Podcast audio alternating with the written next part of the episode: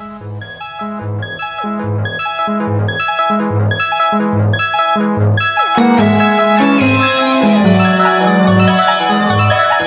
yo soy Juliet Vampire. Hola, yo soy El Contreras. Giant Metal Roboto.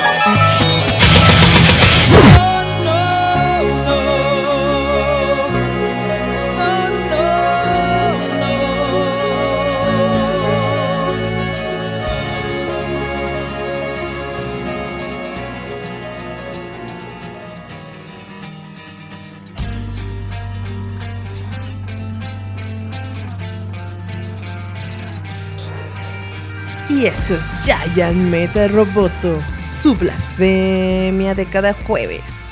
Como siempre yo me presento ante todos ustedes, yo soy Juliet Vampiron. Yo les recuerdo que yo a ustedes no los quiero, yo los odio con odio jarocho. Pero ya no me patrocina Cloralex, ya me pasé a Clorox. Y porque recuerden, una tapita al día te limpia la vida. Para todos mis depresivos. Pero ahora estoy ante la presencia ya ancestral.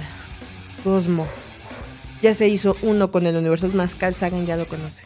Porque así, como Cristo tenía a Pedro que lo negó y a Judas que lo vendió, yo tengo a Eric. Eric, preséntate. Hola, ¿cómo están, chavos? Muchas gracias por escucharnos una semana más aquí en Ya de Metal Roboto. Hay unos saluditos. El Master, hola, Master, ¿cómo está? Dana Colina nos pregunta que si iremos a la unboxing. No creo que vayamos al eh, unboxing. Y Charlie dijo que en el pastel si no era de agrapa. Eh, lamentablemente tu- fue, fue un error de mi parte, lo, lo admito, de que no había visto la convocatoria de prensa. Entonces subimos todo nuestro material básicamente al último día. Se dice, ¿han visto el, programa- el de los Simpson cuando Homero hace sus taxes? Hagan de cuenta. Los hicimos impuestos eso. así de que todo envuelto en una bola y órale, pues. Netamente así lo hicimos, o sea, todos los requerimientos que de prensa que nos pidieron los metí literalmente el último día.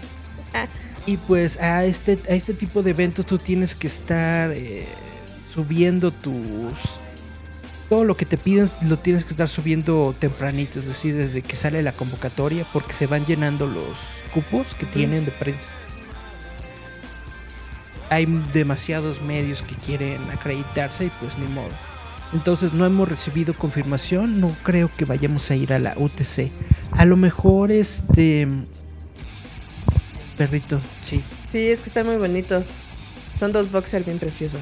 A lo mejor un- alguno de nuestros compañeros se lanza a la, a la UTC y tenemos por ahí unas fo- fotitos y eso, pero pues como, como tal, como medio, no, no, no vamos a asistir a esta Unboxing Toy Convention. Oh. Sin embargo, les invitamos a que asistan al evento porque obviamente va a estar muy padre. Que va a estar Elías disfrazado del hombre pollo, ¿viste? Va a estar cositas, va a estar este. Ah, ya, no, ya no me acuerdo quién va a estar, pero va a estar un montón de personas. Perdona, va a Va estar. a estar el, el- el actor que hace de, de, de Lo Grey, de los Ewoks, el maestro Lo Grey, bueno, que es como un brujo. Va a ¿Tú estar crees fan de Star Wars? ¿Quién va a estar? Bray Park, que es Darth Maul. Va a estar el. Va, va- va a estar mucha gente, no los tengo aquí, pero sí van a estar mucha gente. Ah. Y pues nada. Semana hemos tenido varias noticias. Estábamos comentando Que yo, ¿envolvieron tenedores? ¿Quién envolvió un tenedor? Ah, exhibiendo tenedores, qué nice. Yo supongo que a lo mejor se refiere a Forky de Toy Story. Ah, sí, el Forky. Que ya estaba muy caro y que ya la gente ya no lo quiso comprar. Pues estuvo muy raro el asunto porque estaba muy caro, estaba como en 900 mil pesos el juguete oficial de, de Forky de Cuando Toy solo Story. es un tenedor con el de ojitos plástico. locos. Y luego parece que surgió una polémica que porque uno de los materiales era tóxico o algo así, total que retiraron todos los Forkys de las tiendas. Pero también al mismo tiempo había un montón de grupos, ¿no? En donde decían, padres de familia no compren una Forky, mejor armen el suyo. Y te hacían tu tutorial, ¿no? De que te compres tu cucharita, le pegues los ojitos y Los bla, bla, ojos bla. locos y una pipa. Y pues literalmente cuando eres un niño, no te importa si es la figura original de Toy Story. Charlie nos está viendo. No O vamos a ir al unboxing. O si es uno que tú estás armando, Charlie Romero. Es abogado, es licenciado, litigante. Cha, cha, cha, cha, cha, Charlie, Charlie. Romero. ¿No? Abogado. Hola, ¿cuál es su caso? Esa es su presentación. en honor porque no está. En honor a Charlie. Sí, pero como le estamos diciendo, eh, es muy padre el evento y los invitamos mucho a que vayan. Obviamente porque va a estar esta esta personalidad entre personalidades, ¿no? Va a estar el el, el- el señor maestro de los juguetes, como el Mad Hunter. el. Mad Hunter. El Mad Hunter con su polémica chafa. Ahí es. Así es, ahí va a estar. Yo nada más te digo, vi, vi su video que subió y dije, viejo más mitómano, pero bueno. Pero de eso se divide el mundo, de quienes creen y los que no creen. ¿Creen en Mad Hunter y los que no creen en Mad Hunter? Eh, Nuestro, nu- nuestro compañero Marquini de Roboto Comics es súper fan de, de los influencers. Cada que ve un influencer es así de, oh, mira, qué padre, tiene un montón de seguidores, bla, bla. Saludos, Marquini. Eh, tu, tu, tu, tu ídolo está cayendo, Marquini. Ve, a- Ah, pues ve a es que- salvarlo. Bueno, es que al final de cuentas, este cuate, como muchos influencers, fueron llamar al petate, ¿no? De repente, como la Yuya. Así es. O la misma Miku, Miku Kun, o como se llama, que sacaron ya hasta labiales y toallas femeninas y no sé qué tanto. Y no salen de perico perro. Pues todo lo de Disney es tóxico. Básicamente, sí. Eh, no concuerdo, pero bueno. Bueno, es que él se refiere a lo que es la empresa Disney como monopolio gigante a nivel empresarial, no como tú te gusta, que es tome niño, ahí está su chupón. o sea, a ti te gusta consumir su producto, pero ellos lo dicen como el monopolio monstruoso que se ha hecho. Esa es la diferencia. A mí me gusta mucho Los productos que saca Disney. consumir Disney y además Disney me invita a eventos, así que yo soy súper es, Va, a- va a ser. ¿Qué estás viendo? Nickelodeon. Ay, no, Disney. taran, tan, tan, tan. Ya. Una Es- re- redondita la Son oreja. los, son los orejitas. Es primero así, luego la orejita. Acabas de hacer una deformidad. Ya ven, está igual que Pedrito Sola. Nickelodeon. Pero bueno, justamente hablando de Disney, fíjate Las que polémicas. Hace, hace cinco años una persona subió a YouTube Ajá. un video de los efectos visuales de Deadpool. Es decir, todavía no se había hecho la película, apenas estaba el plan de hacerla. Y a alguien se le ocurrió filtrar en YouTube y en varios sitios de video eh, una prueba de efectos visuales.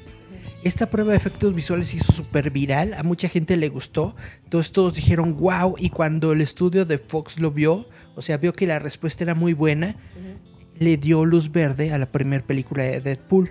Ahora, cinco años después de este flashazo viral de este video, Ryan Reynolds subió una fotografía de, de la conspiración, de quién fue el que subió el video.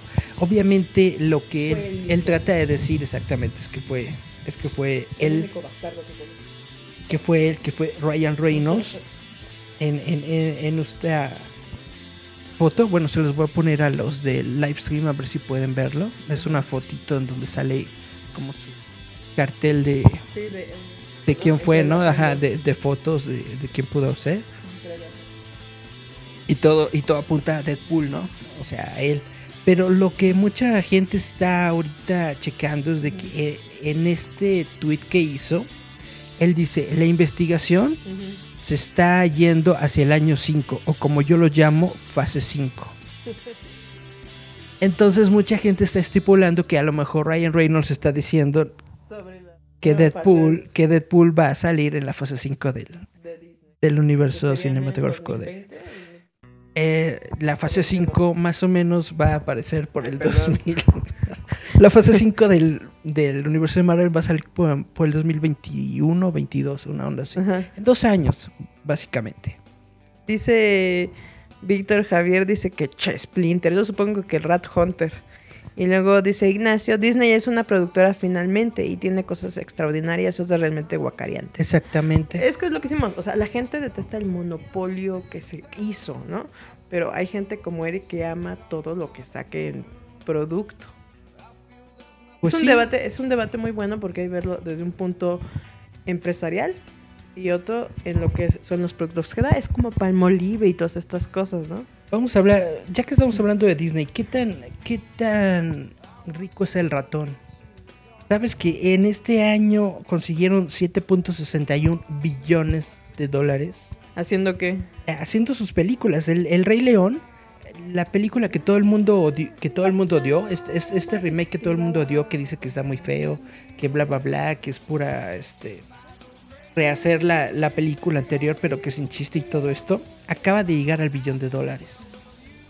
Y esta es apenas la tercer película de este año que ha llegado al billón de dólares. También Aladdin llegó al billón de dólares. Al billón. Es, es- es la cuarta película. Eh, Avengers Endgame llegó al billón de dólares. Capitán Marvel llegó al billón de dólares. Aladdin llegó al billón de dólares. Ahora todavía en este año falta Frozen 2 y Star Wars. Frozen 2, a mí se me hace que le va muy bien Frozen 2. Yo La también, neta. yo también creo lo mismo. Entonces, imagínate nada más la cantidad de dinero que está generando el, el, Star Wars el todavía ratón. te lo dudo, ¿eh? Yo creo que este se va a tardar en, en- Se me hace más fácil que en la primera semana Frozen 2 se lleve una O sea buena que- cantidad. Star Wars está en debate. De hecho, pues sí, tiene, tiene, tiene es que razón. hay- hay es, que es- es muy buena Los que dan el dinero son los cuarentones Ajá. y ahorita están dolidos. Obviamente los niños con las familias van a ir. Pero el dinero fuerte, yo no siento que sean tanto los niños, sino todos los señores rucos que iban a verla dos, tres, cuatro veces. Un niño la va a ver una o dos veces, si es que le gusta. La de Star Wars. Ajá. Sí. Digo, se me hace más. Yo creo que a lo mejor le va bien porque es la última película de la trilogía Ah, de no, los pero Skywalker. comparándolo con que es Disney, se me hace más fuerte Frozen 2 que un Star Wars. De todas formas, sí coincido contigo. Se me hace que va a ir como muy lento, eh, ahora sí, lo que vaya recaudando. En cuestión de taquilla y de familias que vayan al cine a ver la película y varias veces y todo esto, Ujú. netamente sí, yo también creo que Frozen 2 es un hitazo mucho más seguro que Star Wars. A Star Wars le va a ir bien porque es Star Wars, Exacto. pero el hitazo yo creo que sí va a ser Frozen 2. Pepe Ganso nos está viendo. Sigan a Santa Oficial. Recuerden, Santa es con X. Hola Pepe. A ver, ¿cuándo, cuándo, cuándo viene usted para una Mejor que nos inviten a Oaxaca. Nacho dice, ah, ya leímos eso, ¿no? Lo de la productora. Sí, es que es lo que les decía hablando de que es perturbadores. Y pues eso está muy gacho. Digo, bueno, si eres Disney está muy chido. si eres Disney. Porque son, te, te digo, 7.67 billones de dólares nada más en este año y todavía lo que le falta, ¿no? El, la, el estudio que está detrás de Disney es Warner Brothers, que este año ha recaudado 2 billones nada más. O sea, están como al doble, En su humildad. casi el triple. No, de hecho, 2, 4, 6 es el triple. Disney ha ganado el triple de dinero que Warner Brothers este año. Y Warner Bros. es el segundo lugar en recaudación. Ay, se nota que no hay dinero. Entonces en Estados Unidos sí hay. Ah, ahora también ese es otro dato muy padre. De que 5 billones de los, de los 7 billones que Disney ha ganado este año, 5 billones son del extranjero. Es decir, de, de, de- de- China, de Japón, de México, de todos estos mercados. Nada más para que vean. Entonces Disney, Disney es magia, es diversión, wow, wow, qué bueno.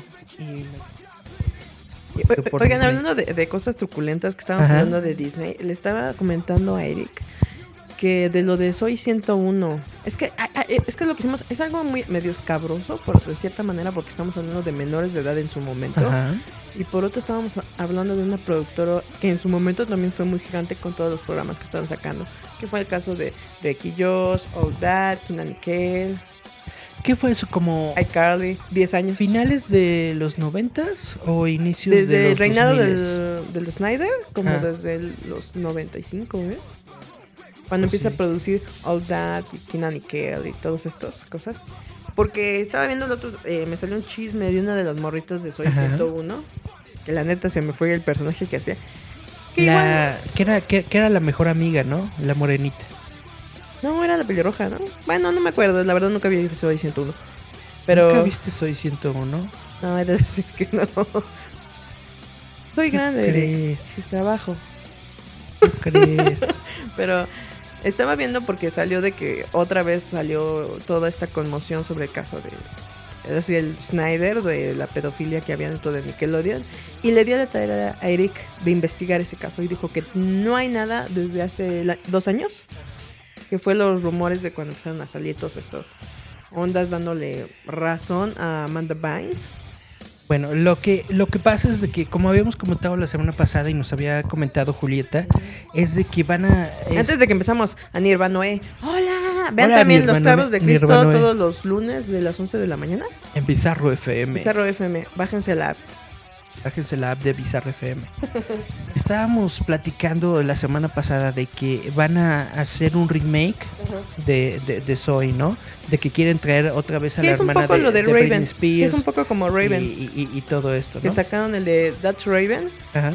Igual que Raven ya estaba igual con su misma amiga, pero eran madres solteras, tenían hijitos, igual tenían cosas premoniciones de Whoop. Y es lo que quieren buscar con otra vez con Jamie Spears, que haga cosas Soy 101. Pero vuelven todas estas conmociones del caso de este señor Snyder y sus ondas de pedofilia, porque hay un fuerte rumor, y hasta Erika dijo que sí es cierto, que su hijita de mi Jamie Lynn está igualita al Snyder.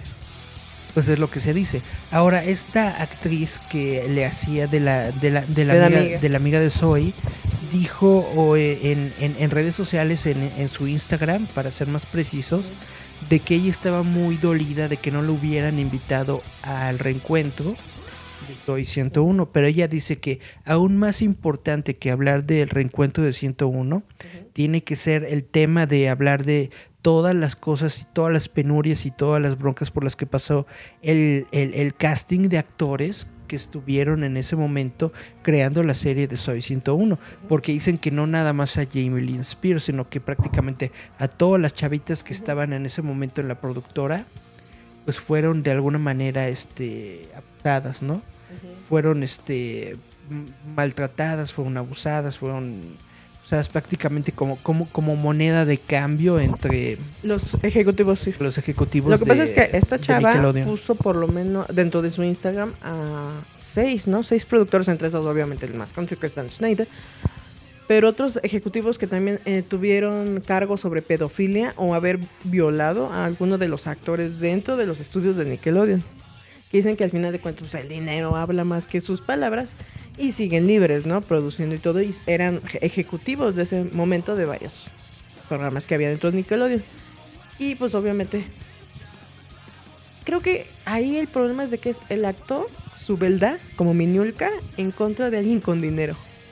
Y si está medio cañón. Pues así, así es todo el movimiento Me Too. La bronca es de que los casos que han resonado o que se han hecho de más popularidad es porque las actrices que han salido pues a- al frente Bueno, más bien apoyando a esta Amanda Bynes Pues como su que- caso de locura, la como que, verdad. han, como que han tenido más peso y estos como son chavitos no tan reconocidos, no tan famosos, como que yo siento en lo personal Que no les creen que no le están haciendo tanto caso Bulla.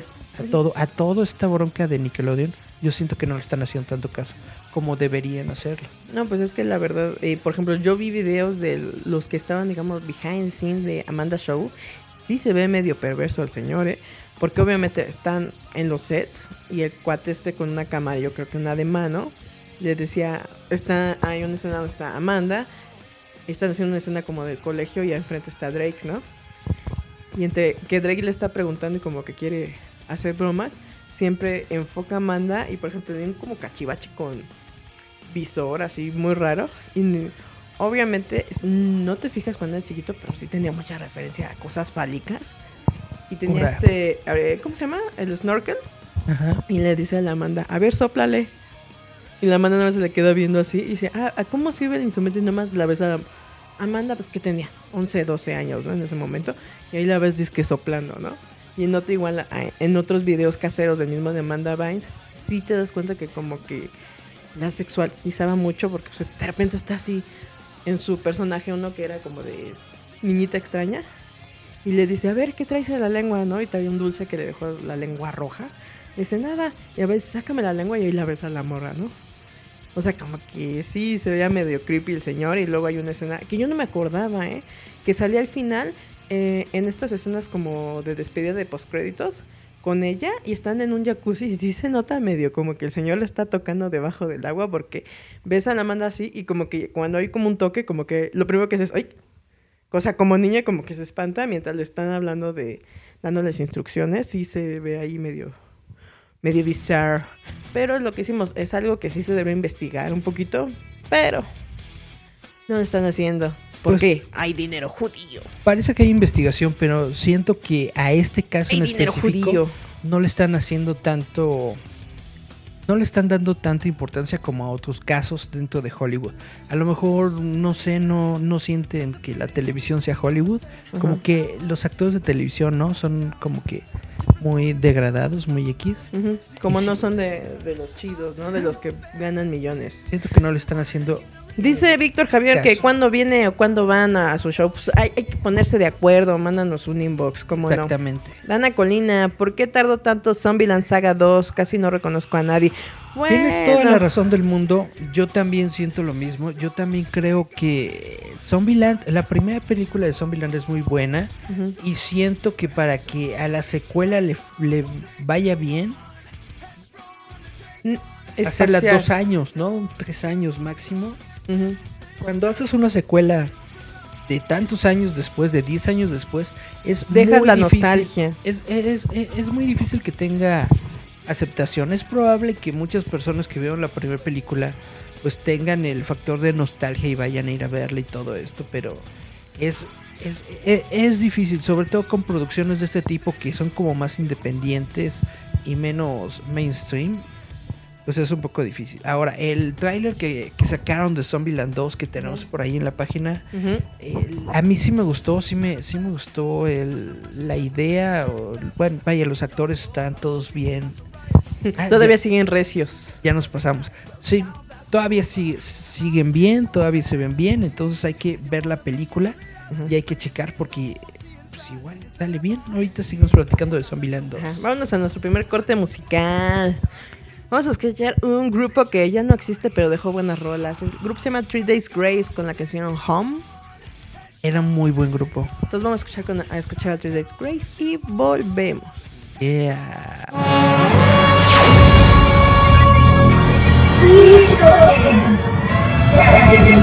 I'll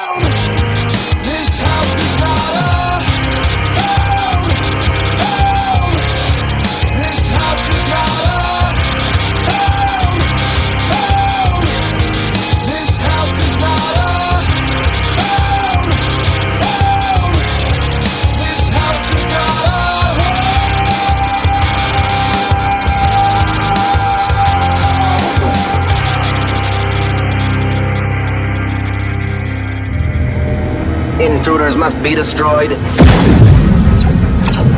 Recuerden amigos, escuchar Giant Metal Roboto. Forwards.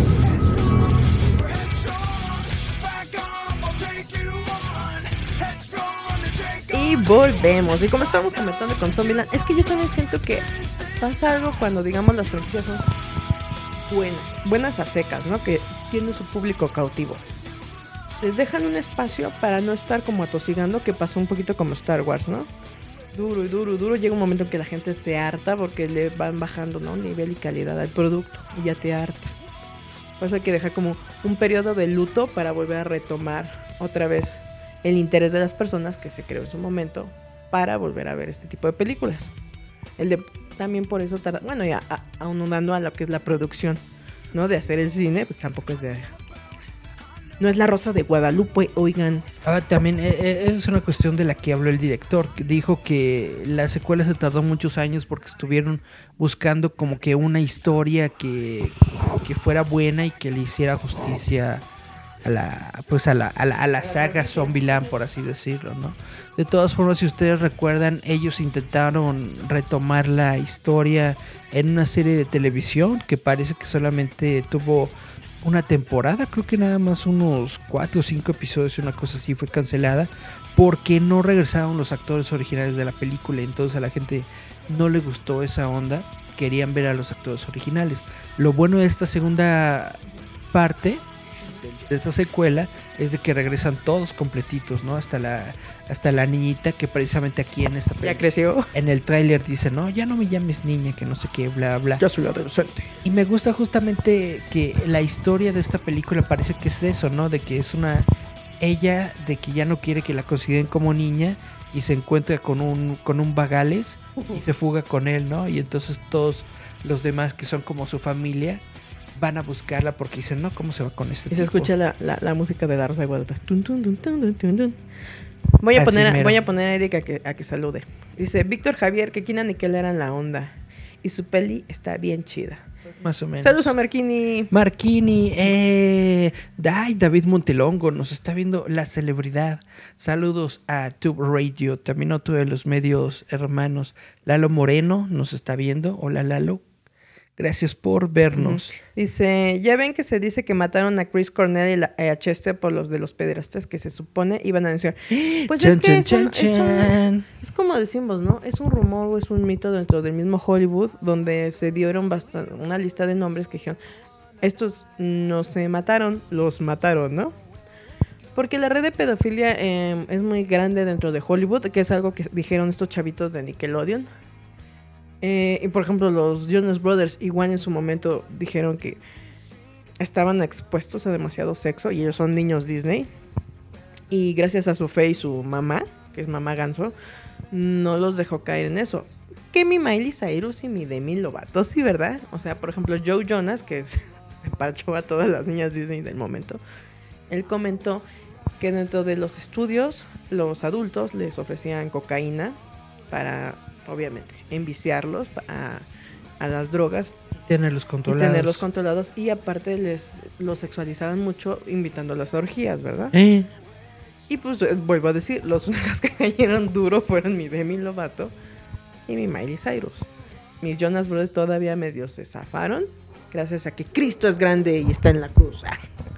Pero que sí hubo rumores, por ejemplo, cuando Es que- Joe Jonas dijo su entrevista sobre que Demi Lovato y Miley Cyrus se metían hasta el dedo, ellas dijeron que no es cierto. Y dije, Joe Jonas, dice, ¿yo para qué les miento? Pues ustedes se metían hasta el dedo y se metían con lo que podían y se drogaban desde que estaban morritas. Esa es la cuestión de que cuando, cuando eres un niño eh, prodigio, actor en Hollywood, eh, cantante, bla, bla, pues estás muy expuesto a, todo este, a todas estas ondas. Pero yo siento que todavía siendo hombre, estás un poquito más aislado que, que, que si eres mujer. Eh, Siendo mujer, eres, eres un foco demasiado Vulnerable. vulnerable para caer en todas Bueno, estas hasta redes. eso no ta- tanto, porque allá le tiran a todo, ¿eh? Pues sí, tienes, ti- tienes toda la razón. Pero, pero es que te digo que creo que la diferencia es que, por ejemplo, Joe Jonas, pues digo que fue novio de las dos, Ajá. él le dijo, ay, comadre, no se mientan si nuestro primer este bachitos lo echamos juntos, que le hacen al cuento, ahora resulta que yo me lo imaginé. Ajá. Y obviamente con los antecedentes que tienen Miley Cyrus y mi Demi Lovato, de drogadictas, que no digan, ¿no? Y mi Miley Cyrus que se, se hizo como adicta al sexo. O sea que ya ven que eh, el Hemsworth, ¿cómo se llama su, este chavito con el que se casó? Es que es el hermano de Chris Hemsworth. O sea, Ajá. olvida Es, es un el Hemsworth. cuñado, el cuñado, ¿no? Es un Hemsworth. Ya ves que este chavo le dijo, o te comportas, te bañas y dejas de andar de rabalera, o no nos casamos. Mira, me- se, se me casó mi Miley. Se compuso la Miley, más o menos. Eh, no, es que estaba dentro de- Ya ves que allá en Hollywood hace mucho esto de los trámites legales antes de casarse. Él estipuló. o te hicieron portas hicieron, bien, hicieron o un te contrato prenupcial. Ujú. Nazca de los bienes de su comportamiento ante públicamente. Claro. Que él no quería escándalos. Fue, por eso si se fijan, tuvo como que cinco años de, de andar encuerando, enseñando las chichitas y su pobre colita y todo. Y este cuate le dijo, ¿te comportas Y o te ya, comportas? y ya Liam, ya- se llama Liam. ya está más tranquilo. El entre asunto. comillas. Y así es. Digo, e- eso es lo, eh, pues digo, entre comillas se porta bien, pero ya no anda de loca como antes. Porque le dijo, te llevo de blanco hacia el altar, pero te comportas, va. mínimo. ¿no? Es que también, sa- sa- ¿sabes? Por ejemplo, sobre todo estos casos escabrosos, no sé si tú llegaste a conocer el caso de este cuate cantante de Los Prophets. Uy, no. Este cuate en su momento que fue como en el 2005-2008 con Lost Prophets, eh, logró tener un alcance muy grande y el, es el, un- bueno, estaba bien uno de los grupos más populacheros de ese entonces, hasta que este cuate lo agarraron por pedofilia. Ajá. Él estaba en varias asociaciones de ayuda a los niñitos sordos y Ah, y demás cosas. Pero era una manera de acercarse a los niños. Hasta que unos chavitos. Ah, no manches. Sí, hasta que unos chavitos lo denunciaron que fue a la fundación, que estuvo con ellos y que entre ellas, ¿sabes? El clásico, la, vamos a tomarnos la foto. Ian Watkins se llama este cuate. Que le pusieron el Ian Watkins, ¿no? Como el viejito de, de Saint Seiya, ¿no? ¿Cuál Que agarró a puros este, chavitos huérfanos Ah, sí, para que para, para, meterlos como gladiadores.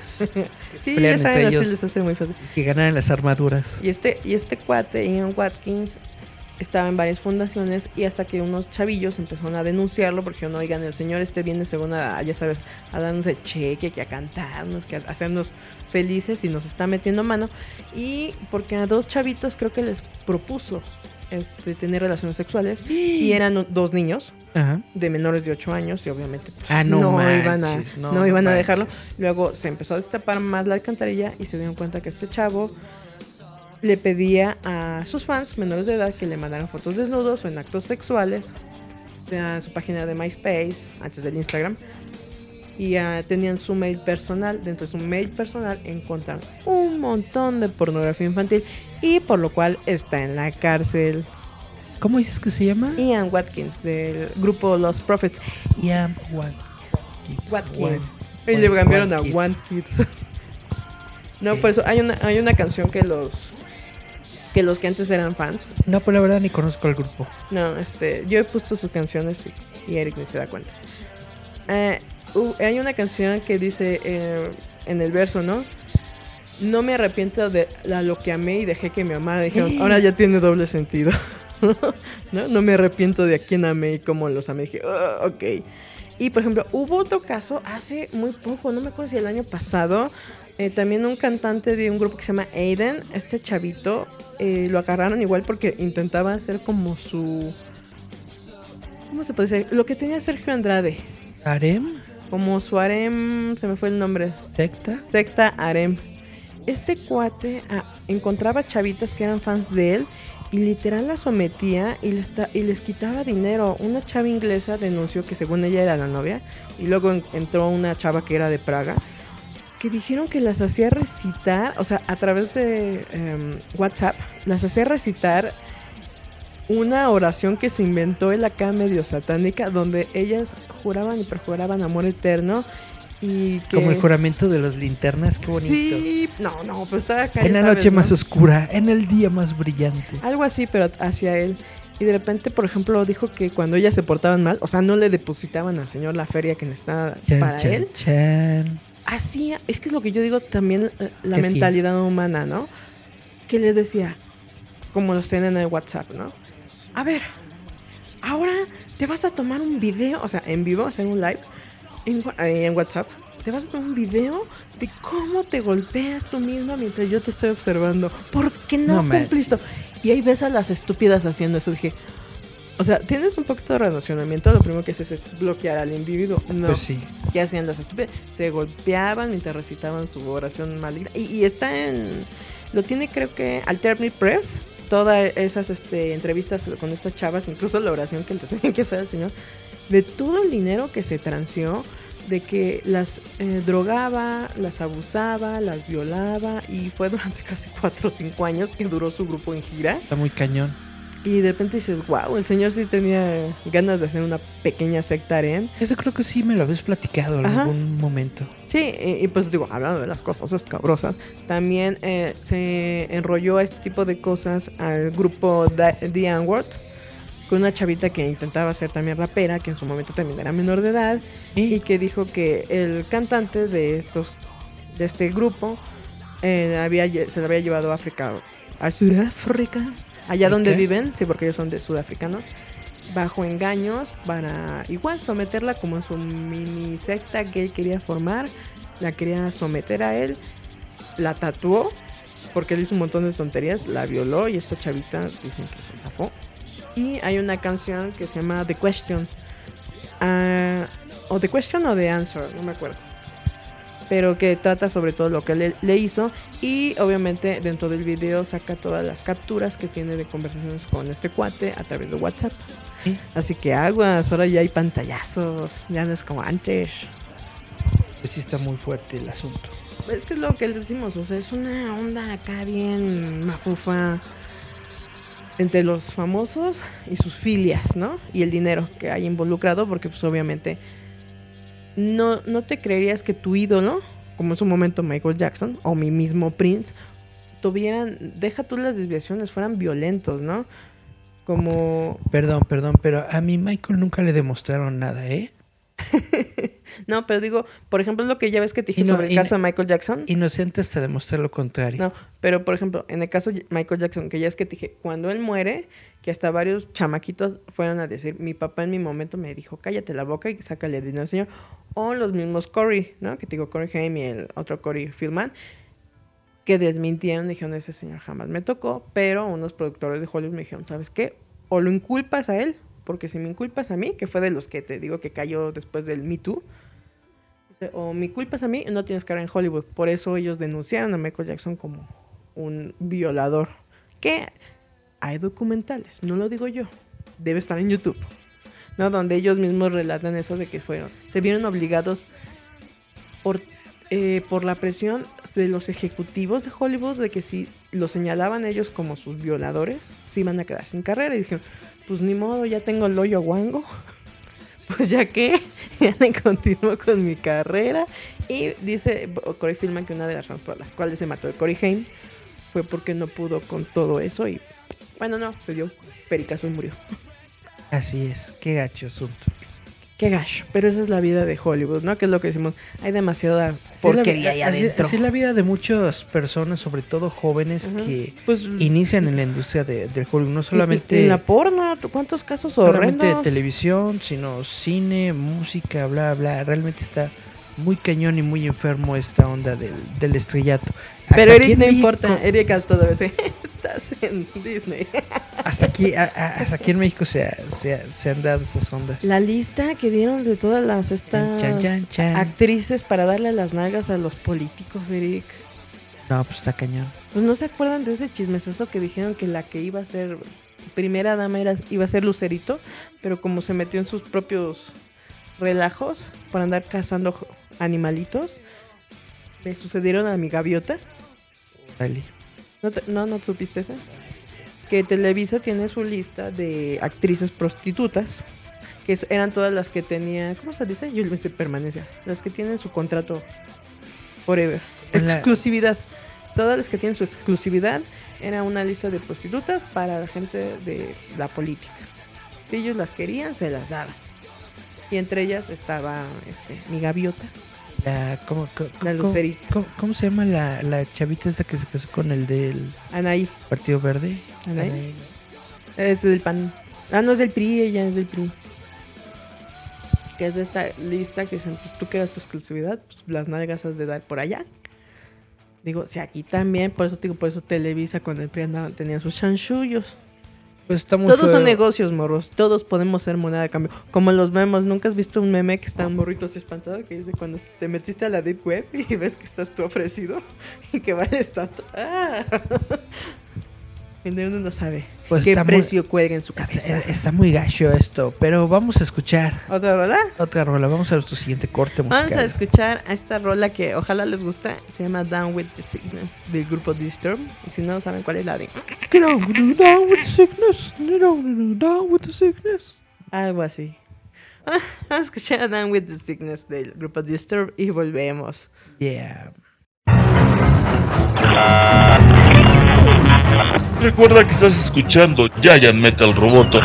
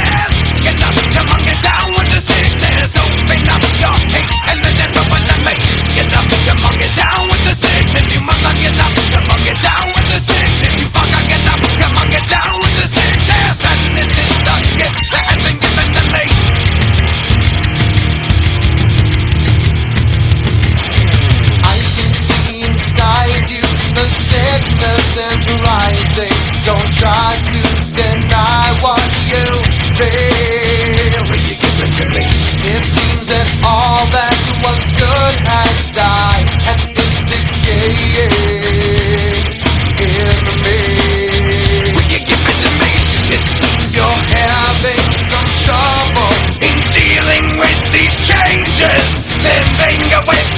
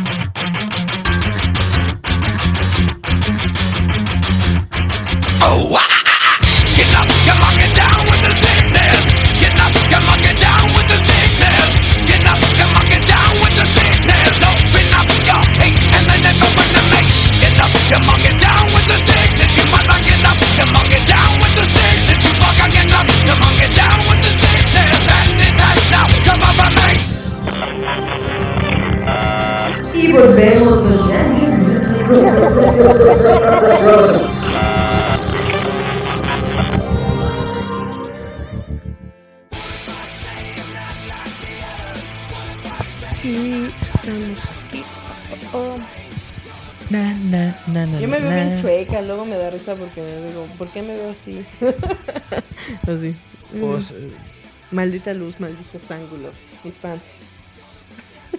Además, ahorita que estoy en la fodongues. Em, en, en tu celular falta esta falta este cacho de la de la se pantalla. ve medio raro que en realidad estamos centrados. Yo veo sus fotos aquí. Nada más que no me da bien el ángulo ni la, ni la luz. Ahí mero. Ahí ando, como viendo a Dios. Como niños de los que... No sé si se acuerdan de las fotos que te tomaban en la primera comunión o, en, o las americanas que son de... que daban para Navidad. Así. Debería, debería sacarme yo fotos así. Viendo como hacia Dios.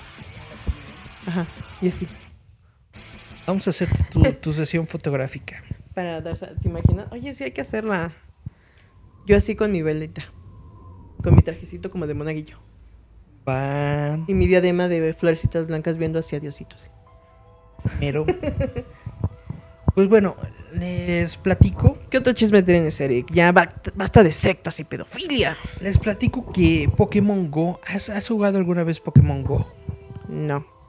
Bueno, este juego que muchos dicen, no, pues ya, ya, ya fue, fue una cosa del momento, una moda pasajera, bla, bla, bla. Pues resulta que en esta semana acaba de llegar al billón de veces que se ha descargado. No significa, obviamente, que haya un billón de personas activamente jugando el juego, pero sí significa que a un billón de personas ha descargado el juego. De todas formas, sigue siendo un, un número bastante considerado. Ahora, sobre ingresos económicos, está diciendo que el juego ha llegado a los 2.65 billones de dólares de millones. Esto es más de lo que han ganado juegos como Clash Royale y Candy Crush Saga.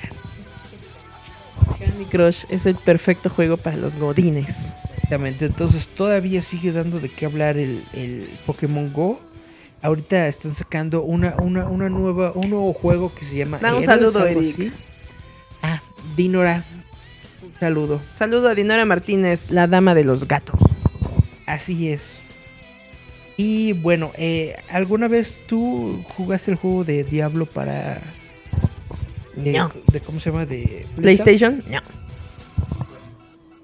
Solamente está esta pequeña notita de que hicieron posible que el código original de, del juego de Diablo esté disponible para browser, para servidor de, de web.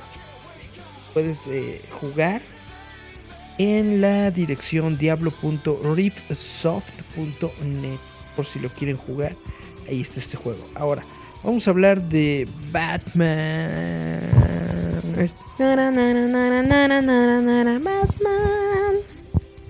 Resulta que eh, en esta semana hubo una entrevista con el cinematógrafo Robert Richardson para la por aquí decía... Ah, que dice Michael Michael que le mande saludos. Saludos Michael Michael. Saludos y apretón de Pa' mis Michael, fans. Michael Na. Nah, ese es otro Michael. Y dice Lalo Moreno. Eh, no. ¿Dónde estaba? Bueno, resulta que este cuate, que es el cinematógrafo de, de ¿De qué? Richard, Richard Richardson, Robert Richardson, perdón. Robert él trabajó- Richardson. Él trabajó en ¿Qué el sería proyecto- como Roberto Ricardo? Roberto. Corazón de león. Arr. Él trabajó en el proyecto de Batman que estaba teniendo eh, Ben Affleck como director. Y entonces él dijo que la película que estaban planeando iba a ser completamente dentro del asilo Arkham. Iba a, a entrar Batman ahí y se iba a pelear básicamente con toda su galería de villanos. Dijo que estaba dijo que iba a estar muy padre, que iba a ser de acción y todo esto. La única cuestión por la que no se realizó este proyecto es porque nunca llegaron a un guion que les, que les gustara. Es decir, tuvieron, tuvieron en... Pues ta- también puede ser dinero, porque son un montón de personajes en pantalla, ¿no? Pero que sí, que tenían la idea, pero el guion nunca se concretó. Y entonces por eso nunca le dieron luz verde. Y mientras estaban como que checando esto, pues Warner y el, el, el Batfleck como que se pelearon y que ya no, y quédate con tu película y que bla, bla, bla. Y entonces ya metieron al nuevo director y ya metieron a Robert Pattinson. Oye, hablando de Robert Pattinson, Ajá. ¿viste el tráiler de El Faro que tiene acá con este? Ay, se me fue este actor.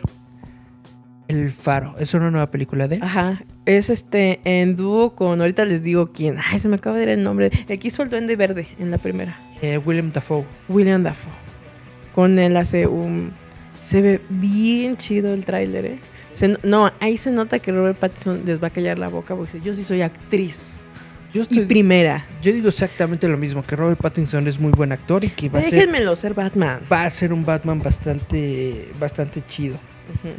Y bueno, eh, ya lo que se sabe de la película de, de Robert Pattinson de Batman es de que va a tener, va a ser un Batman más joven, de que se va a centrar en sus primeros años como, como Batman. No va a ser exactamente el año 1, pero pues va a ser como el año 3, 4, una onda así, ¿no? Es que ahorita eh, te digo en el tráiler del Faro, eh, tiene barba Ajá. y tiene cabello oscuro y se ve bastante bien. O sea, es que te digo, lo englobaron los haters, ni siquiera eh, sus fans, los haters en lo de Crepúsculo y no han visto la, la demás carrera Lo actoral que es que la mayoría de la gente solamente lo conoce por Crepúsculo, Yo no ha, conozco por Harry Potter. no se ha puesto a ver ajá, el resto de películas y toda la carrera que tiene Robert Pattinson. Se quedaron nada más con que era el chavito guapo de esta película de, de adolescentes. Pues de ahí lo encasillaron y no lo han querido sacar. Pero es que es lo que te digo, lo que los encasillaron fueron sus haters, ni siquiera son sus fans, porque sus fans lo siguen o incluso lo dejaron de seguir por todas las demás actuaciones que ha tenido. Y ahorita en. El Faro, la neta, a mí el tráiler sí me dejé de... ¡Ah! Ahí les va a callar la boca porque sí se nota que actúa y actúa re bien. Dice Ignacio que siempre es bueno de hablar de Batman. Nara, nara, nara, Batman. Siempre es bueno hablar de Batman porque Batman Dice es la Montelongo que hagamos reunión por los 150 programas. Que traigamos a Charlie y el garrobo. Pues depende, pues a ver si quieren, porque Charlie es este muy voluble. Ah, Pues, eh, eh, eh, esas dos personas que usted menciona, compañero David Montelongo, odian a Erika, ah, ¿no es cierto? eh, a, veces, a veces son como que muy especiales, entonces hay que ver su- sus tiempos Y si traemos Y si- mujeres. y si tienen ganas. Estaría muy padre, netamente sí estaría muy padre hacer una reunión. Y nos vamos a Tamaulipas con él. Y nos vamos al paso. Ay, ¿se imaginan? Va- vamos a, a ver a, a David pasándose acá su- con su green card y todos corriendo. ¡Ay, afuera tres! ¡Ay! ¿no? Estaría muy padre. A ver si podemos, se va a llamar este especial Viviendo el Muro. en la migra. Para que nos tomen a cada uno. Desde... ¿Viste, vi- ¿Viste esos juegos que pusieron en, Ah, el, en, sub y baja. en sub y baja en el swing. muro? ¿Cómo se llama en inglés? ¿Swing Sang? No me acuerdo cómo se llaman. Sí, que estaban ahí los ahí. Y yo dije, y como siempre, la parte de México todo horrendo. Toda llena, la parte de México toda llena de basura. basura y así feo. Y la parte de Estados Unidos hasta con banquetita. Sí, dije, la diferencia, ¿no? Pues digo, sí, sí estaría bueno Sí. hacer un especial. Estaré para hacer un especial, pero pues ya veremos. Ya veremos, ya veremos. ¿Sabes cuál sería mi sueño? Hacer un especial acá tipo Los Simpson Ajá. Así como Troy McClure cuando hacen su, ¿qué? Episodio 300. Hola, soy Troy McClure y este es el episodio 300. Ya, ya, Así, ya, ya, ya. así, Estaría muy padre, ¿no? El- la historia detrás de Roboto. Es unas, una charada. una- unas entrevistas con Garrobo. No, ese cuate es un tal por cual que no sé qué. Pi, pi, pi. Así puro, pura censura, ¿no? Es un pi, pi, pi. Y me pi, pi, pi, pi, pi. Y Charlie, pues me cae bien. Y ya, fue todo lo que dijo. No lo odio, pero me cae bien. Charlie, pues no he tenido tiempo, pero ya después voy a ir. Y ya. Se acaba la entrevista. No, pero te imaginas, así hacemos uno y, y traemos un montón de cosplayeras en pezonera y tanga. Ahora, Y vamos, cada vez que alguien eh, nos, nos dé 100 pesos, ellas van a hacer perreo intenso. hacemos como una especie de teletón, Maratón, ajá. ¿no? Un teletón Tenemos para celebridades acá. Tan, tan, tan, tan, tan, tan, contestando teléfono. Tenemos cele- celebridades locales, no sé, ponemos a Ah, Jorge Break. Jorge Bray contestando teléfonos. Ring, ring, ring. Y por el otro, a este señor Hannibal Brown. Exactamente. Dice Ignacio que le invitamos a ese especial. Ah, estaría bueno. Porque mi sueño siempre he tenido cosplayers, este, cada vez que se equivoquen, que brinquen la cuerda. cada vez que les preguntamos así una tipo eh, peli- eh, película, Hacer como pregunta Big Man, una, hacer como una, como una trivia de cómics. Y si la fallan, se ponen ellas a brincar o jugar en el aro. Estaría muy padre, es como nuestra carabina de Ambrosio. Ay, sí, entonces tú te pones a, a cantar mientras yo salgo por atrás, como Beto el boticario. Salgo así, igual detrás. Mientras tú estás, Gavilano Paloma. Mientras estás cantando, salgo yo como Beto el boticario. Por detrás. Estaría muy bueno. Show de variedades. ¿Qué otro chisme tienes? Pues eh, traigo lo de Kyoto Animation, Ya dijimos. pero creo que no lo he dicho al aire, ¿o ¿sí? Sí, ya lo dijimos. Programa. Ya lo dijimos. Es, Ya dijimos que ya están ahí medio reconociendo que todo un buen del material no- ahí lo tienen todavía resguardado, se puede rescatar. Va a estar la película de eh, una de las más esperadas que esperaban que no se muriera en el incendio, que fue Violet Evergarden. Na- nada más un resumen. La, la película de Violet Evergarden sí, se va, sí va a salir. Va a salir en septiembre, ya está confirmada. La van a producir y... y- Eh, ya habíamos dicho lo de que se, los archivos, ¿no? De que sí se mantuvieron. Los archivos están en un servidor y este servidor eh, se mantuvo a salvo del fuego y del, y del agua. Entonces, obviamente no están todos los dibujos, no están todos los proyectos, pero sí una buena parte de lo que estaban trabajando, pues sí se logró salvar. Ahora, algo muy interesante que se dijo en esta semana es de que veo que me estoy limpiando. resulta que esta persona de, que de 41 años, Shinji Aoba, que fue la que ocasionó el incendio, estaba diciendo de que Studio le había eh, plagiado una novela que eh, no lo querían eh, reconocer y bla bla bla y que por eso inició todo esto.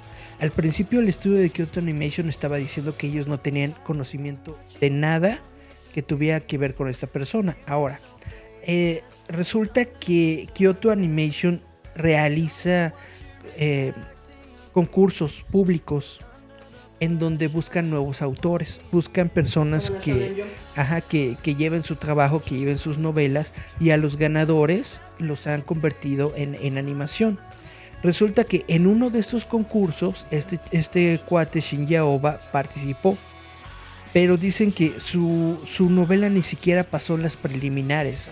Es decir, es una novela muy amateur que no fue considerada para ningún proyecto. Dice de hecho el abogado de los estudios que ninguno de los proyectos que tiene hasta el momento ahorita producidos eh, Kyoto Animation, ninguno tiene ninguna semejanza con la novela de esta persona, porque la novela ni siquiera llegó a los a los a los a los directivos, Fue de los que luego luego eliminaron. fue de los que eliminaron. Ajá. Entonces, este tipo, pues básicamente hizo su, su masacre por nada. Es un berrinche. Bueno, es que hay que siempre eh, eh, aclarar esto, ¿no? El mundo de la animación, el manga, el cómic, como quieras llamarlo, es. Aquí se nutre, así se nutre desde las entrañas de su madre, con ganas de ser famoso. Ni siquiera ser este buen escritor o buen animador o lo que quieras. Quieren ser famosos. Y muchos de estos, este, como wannabes de la vida, son muy berrinchudos, ¿no? O sea, yo, por ejemplo, lo he visto con gente cercana a mí que se dedican precisamente a hacer concursos de estos de armas tu cómic, te lo publicamos nosotros, que les han hecho berrinche de, es que tú que me estás bloqueando, que porque yo que soy la próxima estrella, y lo que siempre dicen, miren, chavitos, ¿no? Chido que te gusta hacer tu cómic estilo Naruto, ¿no? Pero hay algo aquí. Si está mal redactado, no sabes hacer un guion, adaptar un guion para hacer un cómic, no sabes obviamente hacer todo esto de la acción a través de viñetas, no sabes literal contar tu propia historia. Y yo tengo como editor corregirte todo y esas correcciones no las vas a tomar en cuenta, no te puedo ayudar. Porque un director lo que tiene que hacer es guiar al talento. Si el talento no quiere, pues no se puede acá mover la mercancía, ¿no? Y a mí me tocó que muchas veces dentro de estos mismos concursos eh, me dijeran, ¿no? Hay chavitos que de repente dicen, es que tú te haces rico con mi trabajo. Y dice, ¿cómo me voy a hacer rico con algo que ni siquiera sé si la gente le va a gustar? Y si todavía te tengo que corregir ah, no solamente tu ortografía, sino cómo está todo la narración gráfica. Y si te hago esa corrección para que te quede bonito y tu primera impresión es ofenderte y enojarte porque yo te estoy así boicoteando tu próxima carrera, dices, no, es que si realmente tuviese talento ni siquiera me necesitarás a mí a nivel concurso. Y eso es a veces lo que ellos se enfrentan, ¿no? Esta gente wannabe que busca ser famoso por una cosita y no entiende que todo es un trabajo continuo, que es fracaso, tienes, te, te van a hacer un montón de puertas, mejorar tu trabajo y continuar y continuar y continuar hasta que te vayas, como un poco lo que dijimos de George de Papier, ¿no? Hasta que vayas teniendo una base de fans a través de tu mismo trabajo, no un concurso. Pero esta gente loca siempre cree que todo es así, ¿no? La, la bronca de esto es de que esta persona, yo lo dije desde el principio y me dijeron, no, que lo estás eh, catalogando, que no es que bla, bla. Esta persona era un otaku, literal y tal cual. Un la policía ya, ya dijo que... Saludo de Dawi- en la, Dawi. en la semana antes de, de realizar el, eh, eh, El el ataque. incendio, el, el ataque, estuvo pasando por diferentes lugares que aparecen en una serie de televisión de Kyoto Animation que se llama eh, eh, Euphonium, algo así. Es, es una serie de unas chavitas que tienen su banda musical de la secundaria. Ah, sí, sí, sí. Lo que pasa es que Kyoto Animation precisamente se identifica mucho con la región porque toman lugares que existen realmente dentro de Japón. Por ejemplo, toman eh, algún mercado o alguna plaza, algún parque, todo es un esto. scouting de todas las, lo- loca- las y lo- locaciones. Y lo, manifiestan dentro de las animaciones. Colocan a los personajes viviendo en un Japón que realmente existe. en Japón actual, pues digo, es el, Entonces- se fue en el scouting de las locaciones que Exactamente, entonces eh, la misma Secretaría de Turismo de la, de la ciudad de, de, de- de Kioto, me parece que fue, eh, realiza como estos tours para los fanáticos de la animación en donde te llevan, mira, aquí es donde ocurre tal escena, aquí ocurre tal cosa, bla, bla, bla. Pues dice la policía que de hecho este, este tipo tomó uno de esos tours, estuvo recorriendo varias de estas locaciones. También la, la serie de, de Free, que es de unos este, nadadores, las pas- escuelas. pasan por unas escuelas y todo eso. Por resulta que este tipo estuvo haciendo todo el recorrido de, de todas estas locaciones de Kyoto Animation antes del incidente. Y ahorita que pues que ya, Deberían hacer una película. ya consiguieron ya consiguieron la orden de cateo para entrar a su casa, Pues sí. descubrieron eh, DVDs de Kyoto Animation, de, de las animaciones de Kyoto Animation. Descubrieron este pues figuras este, de estas este que, que, Sí, que, sus que- que venden en. Japón, sus monas chinas, exactamente, que son de vinilo, ¿no? De las chavitas de los personajes de todo esto. Pues Entonces sí, sus monas chinas. descubrieron este una Es un otaku hecho y derecho. una bocina, o sea, así literal como sonidero de, de por acá. Era, era un otaku chaca. Exactamente, pero en lugar, en, en- en lugar de poner su reggaetón y cosas así, este cuate ponía música de anime. Y la ponía, y la ponía a Creo todo que es tu volumen. cuarto. Y la ponía a todo volumen. Y entonces que los vecinos se quejaban de él y bla bla. Eric, Entonces, es tu cuarto, ya me dio miedo. netamente es lo- ¡Auxilio! yo, yo cuando dije que esta persona era un otaku, muchos me, me- me dijeron, no, que no se ha confirmado, que nada más estás Y diciendo. Eric nada más que no qué, dijo, que bla, yo bla". vuelo a mi especie. Sí, yo dije, este, es, es- este cuate es un otaku. Dijo, "E- es, mi cuate, pero de Japón. Y ya me dio Y- miedo. Y resulta, y resulta que sí. Es más, miren, Literalmente es un, es, es un otaku, pero estos, es estos otakus enfermos que como bien tú dices, pues nunca he hecho nada en la vida. eh, de los que son wannabes, o sea, literalmente quieren todo rápido y, de agrapa. y- y nada más porque subieron un- un- una novela en algún concurso que ningún, en ningún momento quedó, en ningún momento recibió ningún reconocimiento. Y él estaba viendo el anime y dijo, ah, no, eso se lo sacaron de mi novela. Ah, eso también. Ah, eso no sé qué. Ah, estos son unos malditos que no me están reconociendo. Y agarra y se compra sus garrafones de, de gasolina. Y hace estas cosas. Que de hecho estuvo, estuvo muy gacho porque dicen que se compró un carrito. Pero no fue gasolina, fue queroseno, ¿no? Eh, sí, lo, lo- lo que haya comprado. Dicen que compró un, Fue a Puebla por su... compró, compró un carrito de estos como de, como de transporte. Yo de hot dogs. Y, y dentro de ese carrito lo cargó, o sea, también compró varios galones de, de, de gasolina. De qué los rellenó, no sé de qué los rellenó, pero netamente así fue el ataque. Llegó con esas cosas. Yo, yo me lo imagino, imagínense así, así alguien, un otaco en Ecatepec. Por eso, Y llenando acá tu carrito de tamales. por eso fue un incendio Con tan, tus tanques de gas. tan, tan gacho, porque fue con todo ese carro. Y ese carro lleno de, de queroseno lo aventó a la entrada del. Ya me imaginé así su triciclo de tamales. Literal, literal. Imagínate eso, pero versión La Rosa de Guadalupe es un chavito de Catepec, así enojado porque no lo dejaron entrar a La Rosa de Guadalupe y de repente llega ahí donde están los extras y ¡suas! Porque no lo dejaron entrar a la TNT. Ándale, pero lo echa en Televisa. Y lo. En la, en la Friki lo- Plaza. Lo, co- lo corrieron del concurso de, de, de- de De cosplay. cosplays. Y entonces dice, ah, desgraciados, y les avienta su carrito. Oye, a la Friki cuando tenía que ser a, la, Show. Plaza. Oh, imagínate. Versión La Rosa de Guadalupe. Vamos al corte, Julio, y regresamos. Vamos a escuchar otra rola. Esta rola se llama Addictive, de un grupo que se llama Save and Vamos a escucharlo. Y regresamos. Volvemos.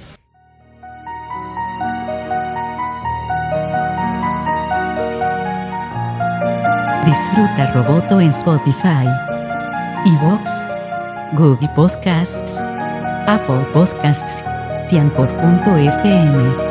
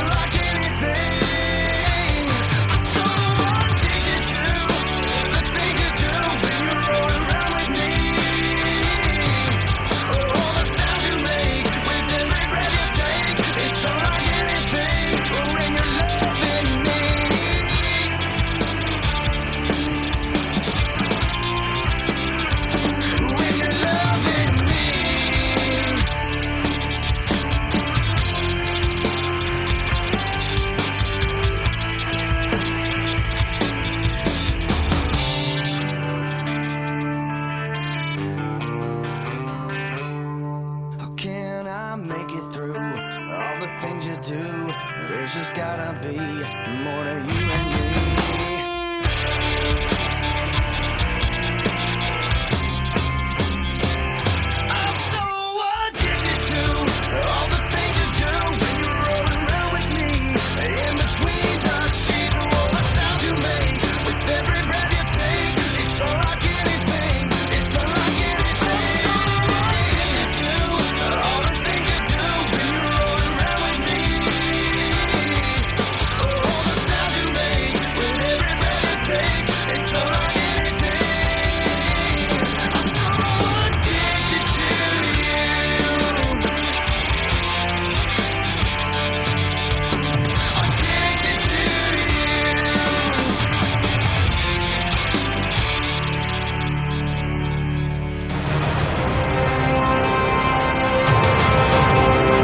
Enjoy Giant Metal Roboto on Spotify, iVox, Google Podcasts, Apple Podcasts, and Anchor.fm.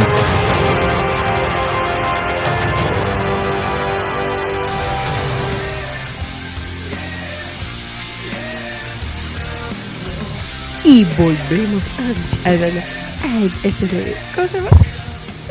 Al show del Playboy. El show del Play. Cierto, show de. Roboto. Miau. Buena onda. No, Estaba- este, camecos. Camecos. Camecos. Es que hay mucho cameco, pero ahora eh, ya es vía. A mí también lo que me da risa. Ah, fuera, fuera, fuera del aire está- estábamos platicando de estos grupitos de chavitas idol que Petas. van a que Las van a Preta eventos Chans. que van a eventos como la como la ¿Van a la TNT. TNT? Mira, yo no yo no tengo problema con, con, ellas porque son, eh, son gente a la que le gusta el, el- el pop, que le gusta el fenómeno de las idols y lo quiere replicar y todo esto y bla bla.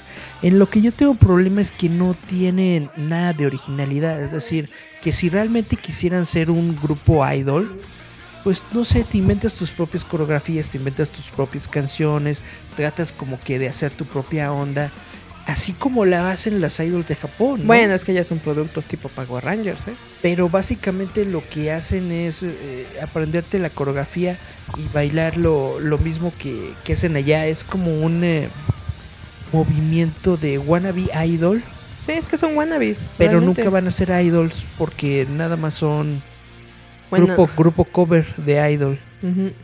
Son covers. Y pero- luego lo, también lo que, lo que luego no me gusta es de que ni siquiera cantan. O sea, hay, hay grupos... Hacen playbacks. Hay grupos muy chidos que, que, que sí se avientan la cantada. Pero hay otros que nada más hacen puro playback. Y como estaba comentando Julieta, la bronca con estos grupos de chavitas muy pequeñas de 13, ¿Y sabes qué me imaginé? 12, 13 Ahorita años. por lo que dijiste. ¿qué? El de nomás hacen playback y no me convence. Me acordé de Timbiriche en Siempre Domingo. Y, Bra. todavía- y, las coreografías. Y yo me imaginé a mi Pau Rubio y a todos. Y que ya sabes que hacían así. Y cuando el micro cae y dice Tim- que ella es cantando. Timbiriche es otra onda. Pero como bien estaba comentando Julieta, lo creepy del asunto son estos cuates, ¿no? Como cuarenta y tantos años Que no que son, digo, no es uno ni que dos. están como son de- grupos. de grupos- Se mueven en manada. no me acuerdo cómo se llaman esos de sus linternitas, ¿no? Ajá. De que muchas veces pues están ahí nada más para el morbo. dizque alentando a las chavitas. Pero son chavitas menores de 15 años. Exactamente. O sea, extraño eh, eh, las chavitas que tengan 17. No, ellos tienen menos de 15. Pero sí se ve medio creepy. Aparte porque no se quitan y están gritando. Pon tú que dos que tres se salvan. Pero los demás... Sí han de medio creepy el asunto. Porque te digo que eh, por emular todo esta onda del idol... Sí me da risa porque sí sacan obviamente el, el diálogo de algún anime, ¿no? De, ay, tenía su mayor amor y no. Ah, nuestro nuevo integrante, Yumi, chico. Y de repente se llama Lopita Gómez, ¿no? Y de repente a la niña Pitufina, que literal dices, esta viene de, vamos a jugar jugando o algo así. Es de las que tomaba Chabelo del público. Igual con sus...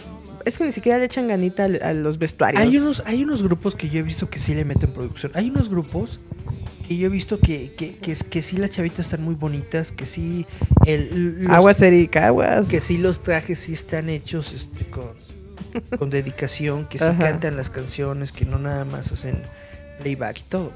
Ahora, yo no yo no soy de esa de ese fandom de las idols. Ay, dije, viejito creepy. Si no, probablemente sería uno de los viejitos creepy con mi linterna ahí. ¡Ey! ¡Ey! ¡Ey! Pero afortunadamente no lo soy. Porque se dice, ¿quién me saca de la No no lo, si- no lo sigo ni, ni nada de esto. Solamente lo he visto en la periferia cuando he ido de vez en cuando a algún, algún evento. De hecho, a mí me sacó de onda la primera vez que lo vi, que fue creo que en una Kawaii Fest, en una onda así, que fue la primera que- vez que los vi. Dije, no manches, como en Japón. Y ahorita Eric dijo, ¿dónde compras su linterna, amigo? Y se unió así a la, a la manada de loquitos creepy. ¡Eh! ¡Eh! ¡Wow! ¡Wow! y yo nada más iba a pasar y dije, ¡ah! Y como, y como yo ya lo he comentado, lo, lo malo no son los fandom, lo malo no son los grupos de fans. Lo malo es cuando estas personas, cuando dentro de este grupo de fans hay alguien que ya está medio loquito, cruza las líneas de lo, De lo chido, pero lo de lo absurdo. chido. Dana Colina, ¿están hablando de las monas chinas? Sí, de las monas chinas. Exactamente. Es que ustedes no lo saben. Pero de las monas chinas poblanas. Es que si- ustedes no lo saben, pero me fijé que dentro del mismo live tiene como unos tres minutos de retardo, ¿no? Y muchas veces de lo que estamos hablando ya estamos adelantados Ah, en si te- futuro. Si te refieres al live stream, sí. No, o sea, no necesitaríamos estar conectados a una fibra óptica de super calidad para estar en para estar en vivo 100%. al margen. Entonces todo lo que ustedes están viendo en nuestro Estamos, stream estamos, estamos en el futuro de su pasado, presente, actual. Ocurrió, hace un minuto, minuto y medio, una No, así. eh, como, como tres, algo así. Sí me noté que hay como, como dos, tres minutos de letargo. Porque luego lo estoy viendo cuando. Es que también, ustedes no lo saben, pero no me salen todos los mensajes. Y luego hasta que se acabe el live, Y de pronto ya me chu, salen chu, chu, todos. no. Pues eso me dicen, ay, ¿por qué no me mandaste mensaje? ¿O por qué no me dijeron? Es que no me sale aquí, ¿qué les puedo decir? Y lo- La- es, es la tecnología, chavos. por eso luego le tengo que estar regresando y trayendo. Pero sí, es, es- pues, es que lo que hicimos, eh, por ejemplo, de esta persona que provocó el incendio, ¿no? Ajá. Estaba tocadiscos el señor. Pero a la Rosa de Guadalupe ya le acaba de dar un episodio. Así es. ¿Te imaginas? Señor de la Rosa, muera. Ay, sí, ¿no? Rosalinda era mi, mi telenovela. Usted le puso Mari Mari. Igual puso a Talía. ¿Has visto el de Qué pena tu vida? Es No, una, es ¿qué una es eso? película chilena, no la que hicieron el remake mexicano. Pero hay una parte donde el actor, eh, este Ariel Levy, se pone enfrente del espectacular de la vieja que le hizo caca la vida y le grita: ¡Te odio! ¡Te odio! ¡Destruiste mi vida! ¡Muérete! Está muy chida porque esa escena la pueden recrear en cualquier puente de Tlalpan viendo un espectacular. Así han de estar, ¿no? Pero en Televisa, ¿no? ¡Te odio! ¡Te robaste mi novela! Pero ahora fue en versión de animación. ¡Te robaste mis monas chinas! ¡Mueran!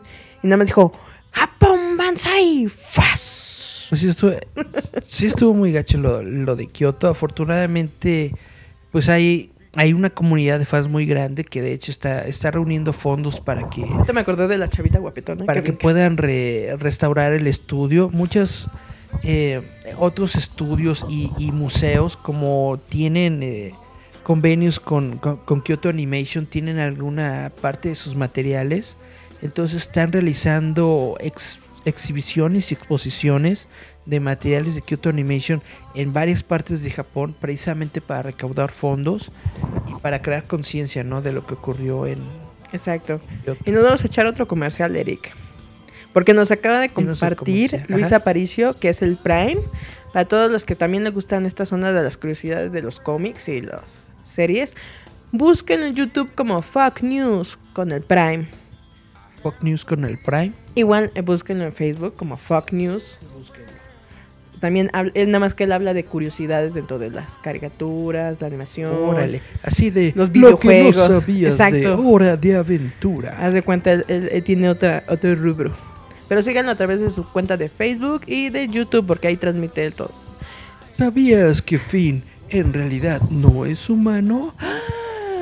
Chan, chan, chan, chan. Finn es un niño. ¿Qué más, ¿Qué más tenemos para hablar, Julieta? ¿Qué, qué chismes traes? Eh, ¿Todavía, podemos o nos vamos a otras ondas?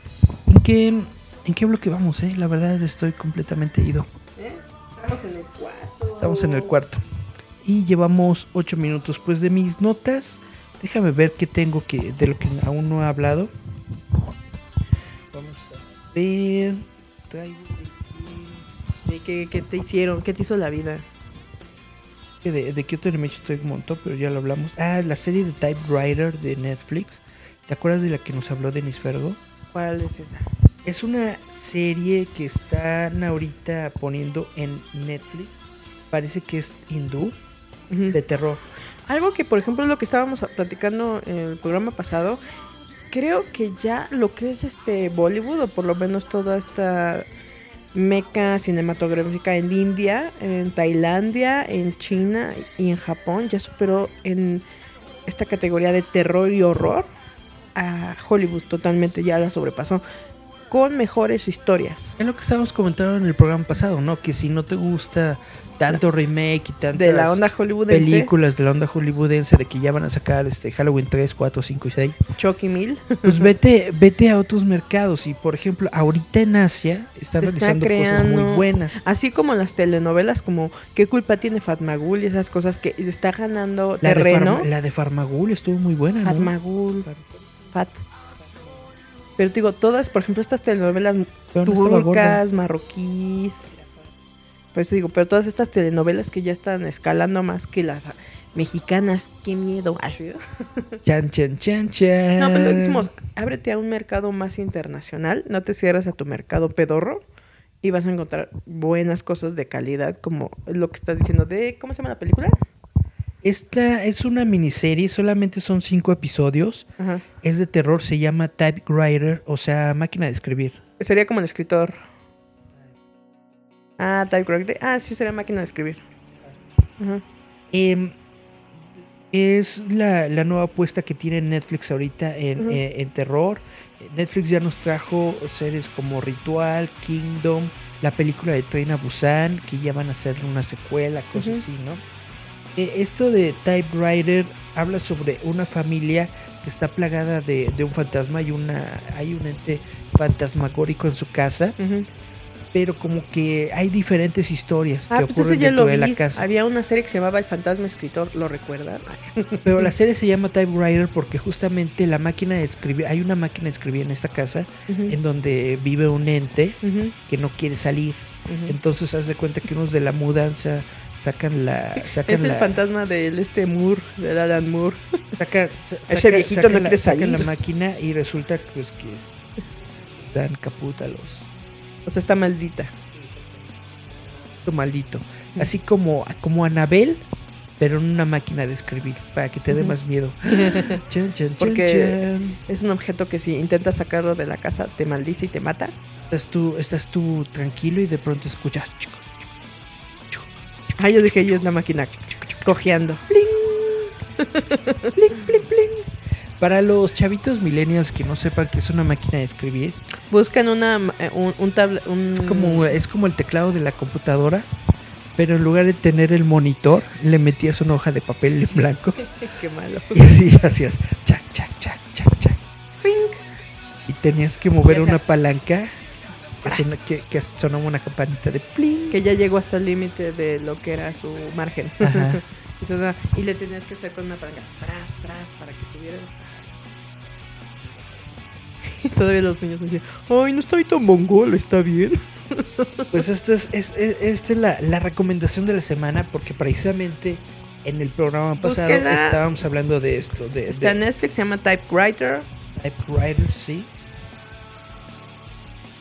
Terror internacional. Mumbai. Bye. Hawái, Bombay. Mumbai es otro lado. Y eh, yo no he visto esta serie de televisión. Hay una serie de televisión de Marvel que se llama Runways. Y hay una serie que se llama Cloak and Dagger. eh, capa, y, capa y daga, ¿no? Van a tener un crossover. Estas dos series de televisión de Marvel eh, salen en el canal Hulu o en el servicio de streaming de Hulu. La verdad, yo pues, pues no tengo Hulu, nunca he visto estas series. Es, es que aparte, eh, bueno, según yo tengo entendido, Hulu nada más es para Estados Unidos. Todavía no llega a Latinoamérica porque sí lo tiene muy bloqueado al infeliz este. Es como un Netflix, pero este es más de series gringas de programaciones de allá. Y precisamente pues van a hacer lo mismo que está haciendo el CW y van a armar su, su crossover de estas dos series. Va a salir en la tercera temporada de Runaways que va a salir el diciembre 13 en julio.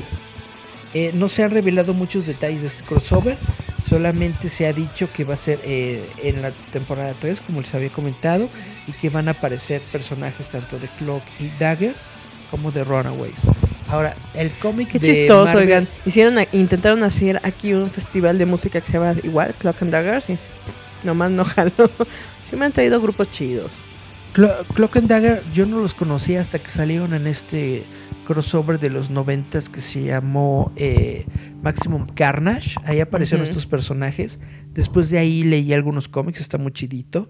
De los Runaways, Runaways solamente sé que es una historia muy padre. O sea, solamente sé que han estado muy buenos escritores ahí. La verdad no la he leído. Y no he visto las series de televisión. Pero les paso el dato de que van a hacer un crossover en su temporada 3 de estos personajes. Para este chidito.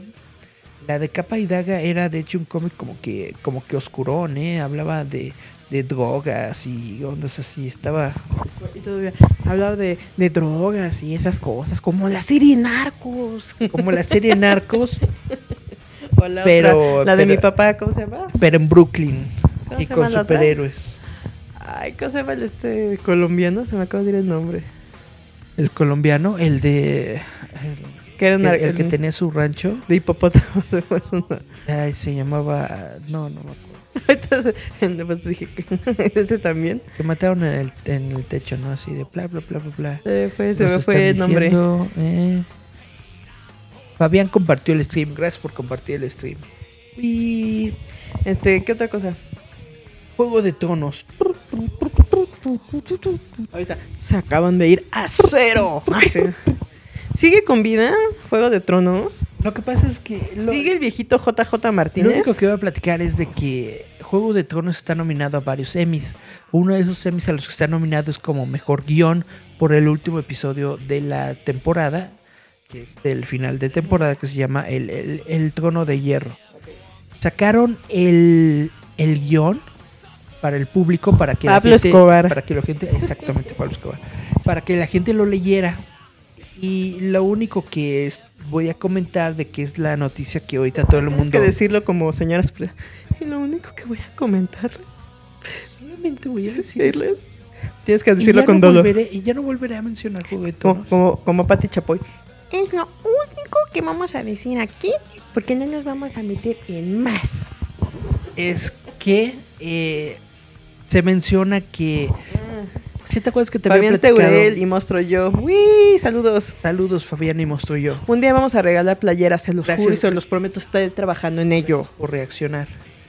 Eh, ¿Sí te acuerdas que te platiqué que el dragoncito, cuando mataron a, a, a Dani, Ajá. el dragoncito se enojó y le echó su fuego y, y fundió el, el trono, Ajá. el trono de hierro? Y, y- pero no importa porque eso lo usaron para hacerle una nueva silla de ruedas al niño, ¿no? Nah. A ese maldito lisiado. No, pues resulta que en el guion especifica que el dragón no estaba... El, el- el dragón no específicamente le está apuntando al trono, sino que simplemente está dolido y enojado porque mataron a su jefita. Y entonces lanza fuego así como... Lanza como que fuego así a, la, a, a un punto X. Y casualmente. Y casualmente estaba el trono ahí. Oh, miren que hay ahí. Ah. Yo digo que eso lo hace, que, que eso hace el, el episodio aún más gacho, porque le quitas ese como que metamensaje de que el dragón sabía que, que su ama había muerto por, por el trono, ¿no? Por la lucha al trono. ¿Qué, Bla, qué- qué peor de, de final? ¿El de Game of Thrones? ¿O el de. Este, el de. ¿Cómo conocí a tu madre? de- de- no, el de, el de Walking Dead. ¿Cuál estará más mafufo? ¿Quién sabe cómo vayan a terminar de Walking Dead? Pero, tipo, ¿cuál te suena más mafufo? O sea, que dices, ah, ibas bien hasta te- que te me caíste. Te me caíste. Juego de Tronos iba bien hasta la temporada anterior. Vámonos a corte, Julián. Bueno, vámonos pues. Vamos a escuchar esta rola que se llama You're Going Down con Sick Puppies. Sick Puppies. ¿Cachorritos enfermos? Ajá. Ah. You're Going Down con Sick Puppies y volvemos.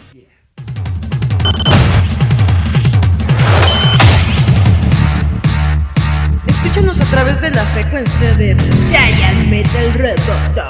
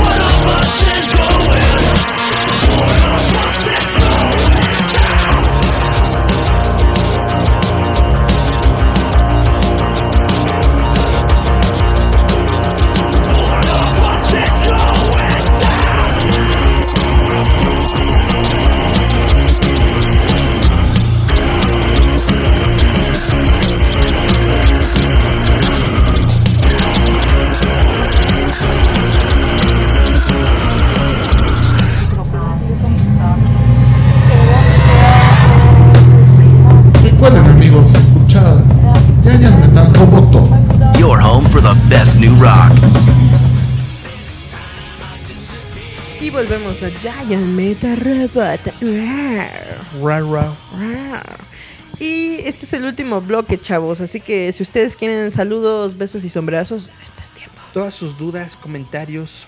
Es más, solo por eso les voy a dar tres respuestas del universo. De- No, sí y quién sabe. Ah. es, es- es una tontería, mejor no. Sí, dilo, dilo, di, di una tontería. Lo que, lo- que pasa es que durante esta semana fue el aniversario de Harry Potter y el cumpleaños de, de, J.K. Rowling. De J.K. Rowling. Y entonces una, una página como de esotería y esas ondas subió, un, subió una imagen de Trelawney, que es la, la adivinadora con su bola de cristal, ¿no? Es la loquita. E- ella es una actriz guapa y aparte estaba casada con otro de los que salen ahí en Harry Potter. Con otro de los este, Actores. Ajá. Era su esposo, se me de los fue. hermanos Thor, ¿cómo se llaman? Hem- Hemsworth. Hemsworth. Nah. Bueno, ¿y qué, qué pasa entonces con la chava esta? Bueno, resulta que subió esto y dijo y, y escribió, ¿no? A los que escriban un, un- un mensaje, las runas le van a contestar, algo así, bla, bla, bla. Entonces yo le digo, o sea, hello, Trelawney no era la, la de las runas, las runas eran una clase aparte, lo dicen en el libro 3, Nerd. Hermione, Hermione específicamente, ¿no? Dice que, dice que la clase de runas es diferente a la de adivinación, las runas que no se utilizan para adivinación y de hecho ñoño. y de hecho por eso decía que no le gustaba la clase de Trelawney porque la clase de Trelawney no hacía nada mientras que en la clase de runas al menos aprendías sobre la historia de las runas y bla bla Bueno, es que etcétera, se etcétera, supone que etcétera. la adivinación es diferente. Las runas, como los caracoles, solamente es para responder sí o no. total Era que la afirmación o negación. Total que es, es, es una tontería, pero me estuve peleando con una página esotérica porque dijeron runas cuando pusieron a Trelawney y Trelawney no es la profesora de runas. Todo mi comentario. La profesora de runas era Bench, Ben- Benshi, ah, no me acuerdo.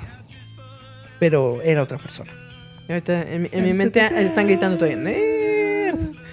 Que alguien les juega los calzones. Y luego está esta chava, porque supongo que es una chava, responde, es que en la película no sale la profesora de runas.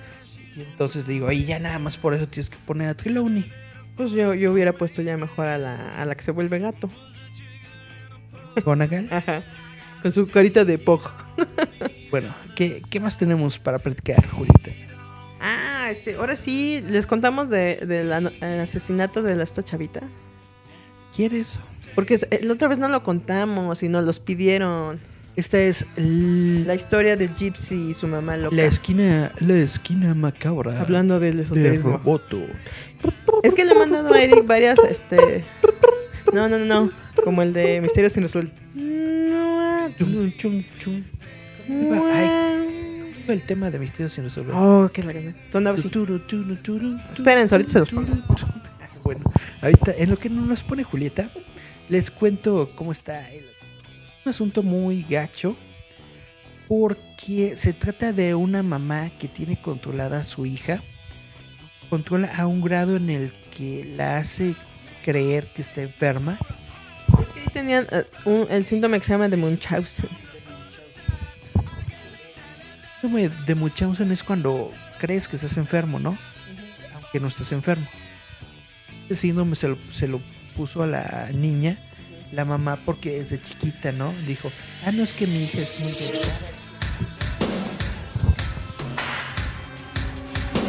Así va a sonar. ¿No? Va a ser roboto. Sin resolver. ¿Ves? Bueno, ya. Si no, si no ahorita nos, nos censura Facebook. Está, eh, eh, muy padre el, caso, como bien está diciendo Julieta, porque... Es que ahí habla de, dos hechos clínicos. La mamá que eh, por querer tener, lo que decimos de los wannabes, ¿no? Querer vivir de una fama, o sea, querer ser alguien, enferma a su hija de manera, ¿cómo se puede decir? De mentiras. Bueno, en sí no es de mentiras, porque sí le está dando medicina y está, eh, hizo que lo operaran una o dos veces nada más para ver si estaba muy enferma.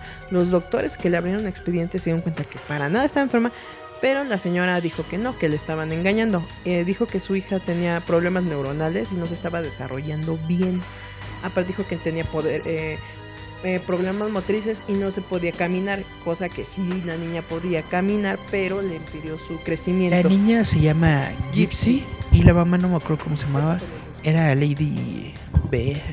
Que precisamente Baba. les dijimos que Viva. hicieron un, un pro- no se fue, sí, que te digo que se llama serie The de Act. televisión, ¿no? Que se llama The Ark, en donde cuentan todo este caso.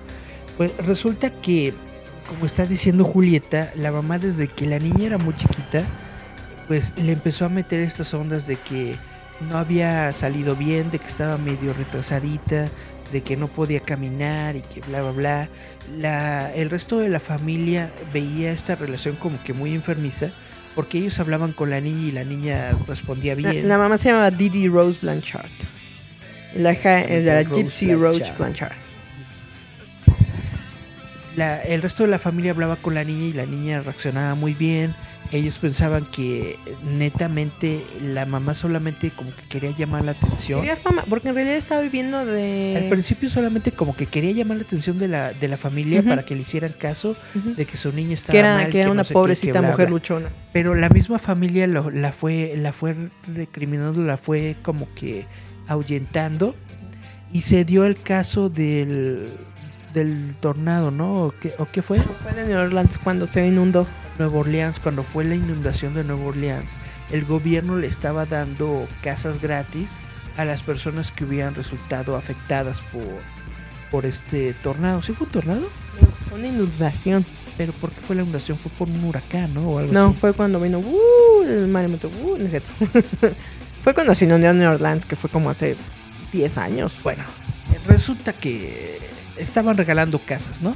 Entonces esta Damnificado. damnificados, esta señora vio la oportunidad para salirse de donde estaba, conseguir su propia casa y entonces se fue como a los medios de, de televisión. Ya saben de que luego cuando ocurren esas tragedias aparecen ahí reporteros en, en- en el lugar, ¿no? Entrevistando a las víctimas. Entonces llega esta señora con su hija, le dice, no, miren, me quedé sin casa y mi pobre hija que necesita tratamientos médicos, que necesita silla de ruedas y que todo esto y bla, bla. Quiso sacar provecho de cualquier lugar. Y entonces de ahí se hizo famosa. La gente le empezó a mandar dinero y le empezó a Le mandar donaba. recursos, donaciones y todo Eh, esto. Incluso la Le- de Make a Wish. Le pusieron su casa, le pusieron todo lo que ella quería. daban Le armaron su casa especialmente con una rampa para la para la niña, para las medicinas, con una con una alberca para sus este ¿cómo se llama? tratamientos Ajá, de movilidad. Sí, cuando haces tus movilidades, ¿cómo se llama eso? Rehabilitación. Sí.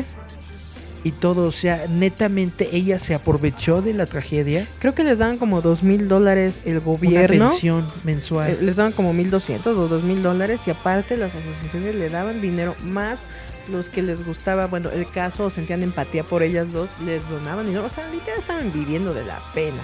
Literalmente la señora estaba viviendo de, de la pena que le tenían eh, la la, gente, tanto a ella como a su hija, porque se supone que su hija estaba muy mal. Ahora, ella, eh, la hija, tenía como unos 20 años.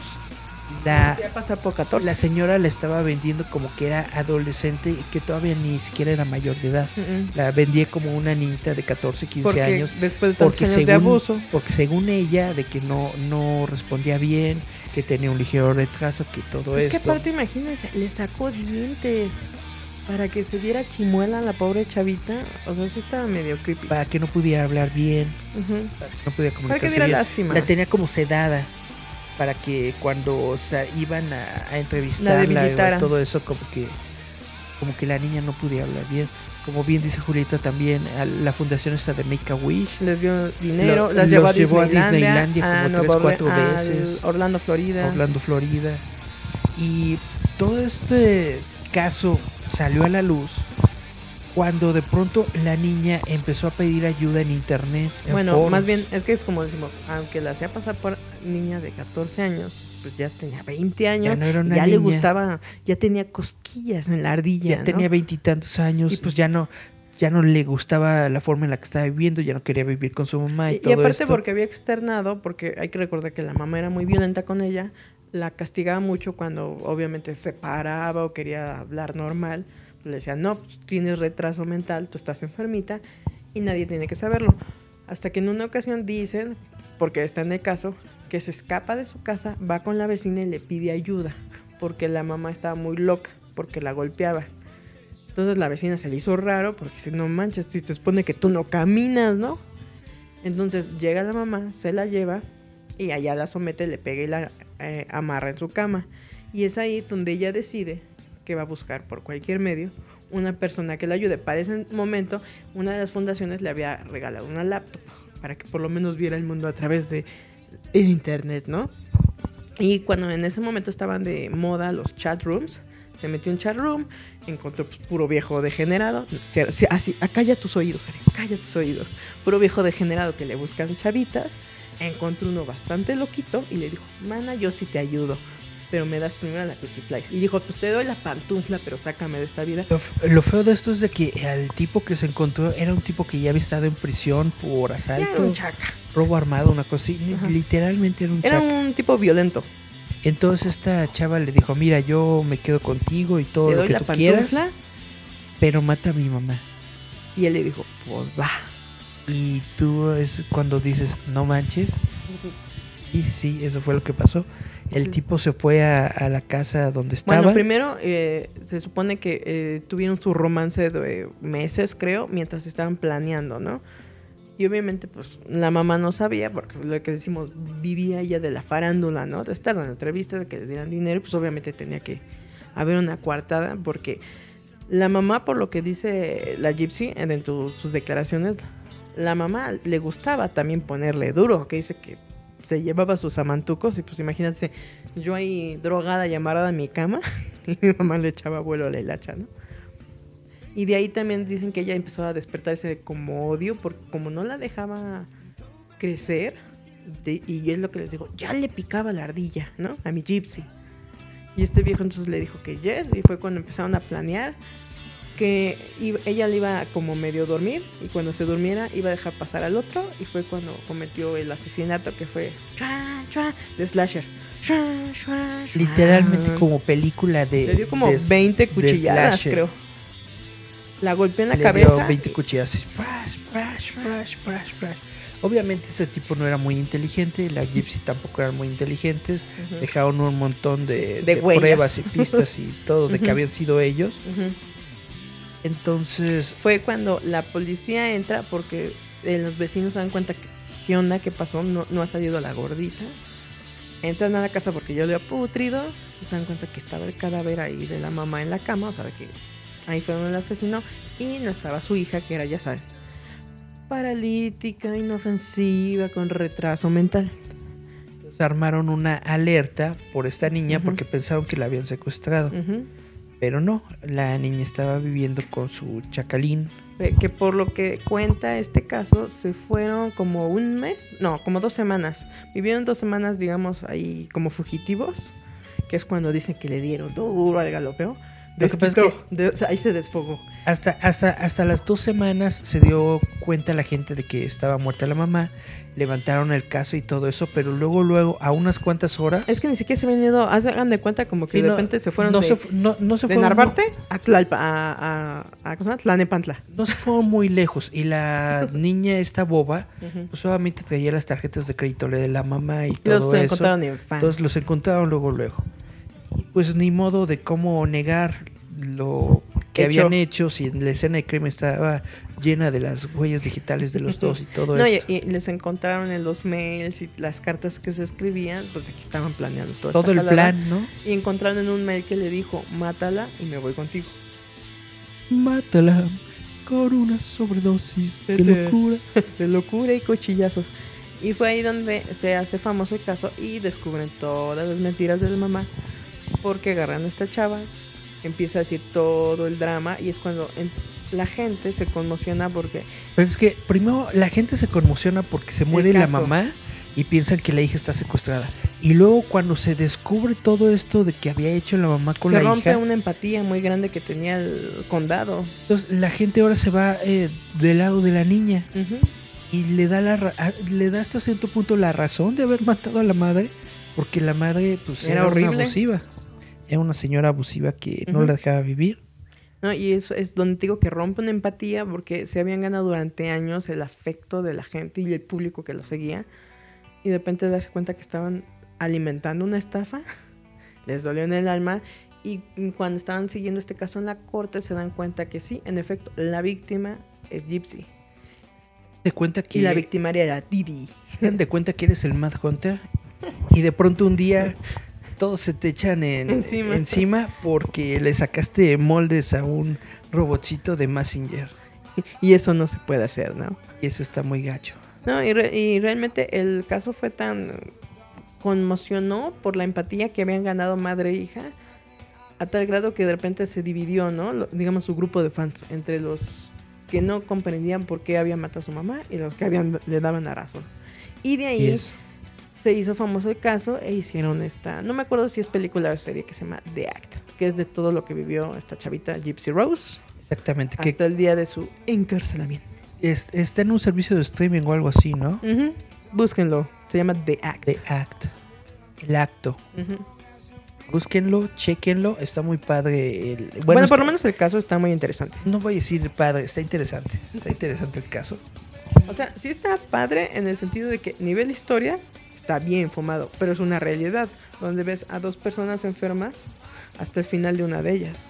Chan, chan, chan, chan. Y otra vez ponemos musiquita. Pum, pum, pam, pam, pam, pam. No, porque nos pam, baja el YouTube. Nos falta la, la máquina de humo y la gabardina. Vámonos, vámonos a Iztapalapa y cómo no. Pues esto fue ya de Mete al Roboto, chavitos. se acabó. Ya nos vamos. Espero que les haya gustado el programa de hoy. Hablamos de muchas cosas, algunas chidas, algunas no tan chidas. Hoy, hoy fue, eh, un- fue creepy porque hablamos de pedófilos, de Hoy muerte. fue un programa creepy, así es. Este fue nuestro programa número 150. Ya nos vamos. Re- les recuerdo que nuestra próxima revista digital va a salir en agosto, va a salir para la próxima semana o en dos semanas si todo sale Aguanten, bien. aguanten, vara.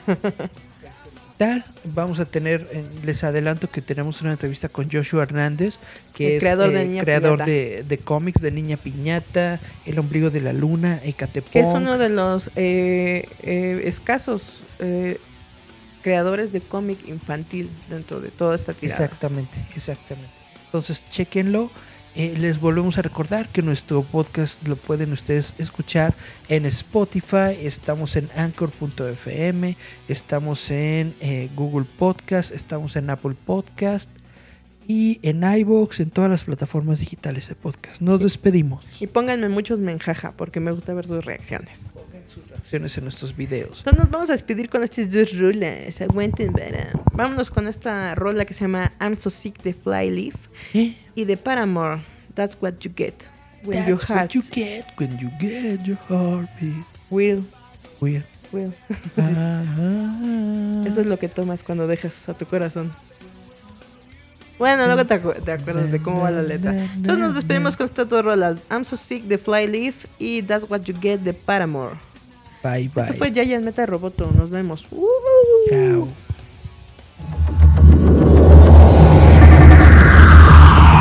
Esto es Giant Metal Roboto.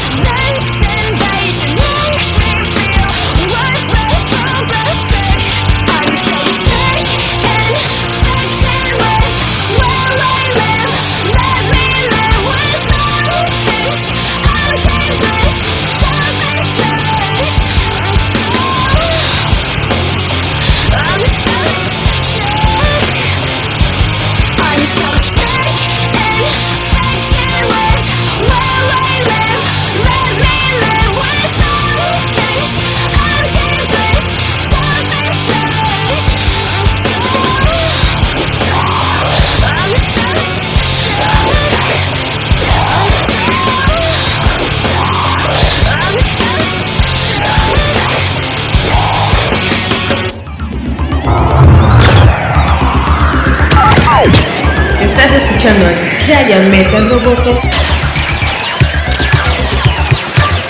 Self destruct initiated.